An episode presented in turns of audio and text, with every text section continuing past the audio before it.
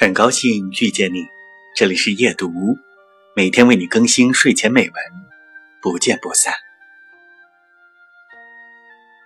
午餐时，我想要交个朋友，便在操场上闲逛，想找个人聊聊，但只有桑亚一个人站在那里。班里的其他人都一块儿待在草地上，女生用雏菊编手环，男生则在踢球。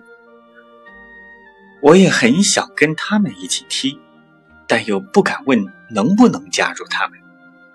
最后。我只是在附近躺了下来，假装晒太阳。节选自《我的姐姐住在壁炉上》。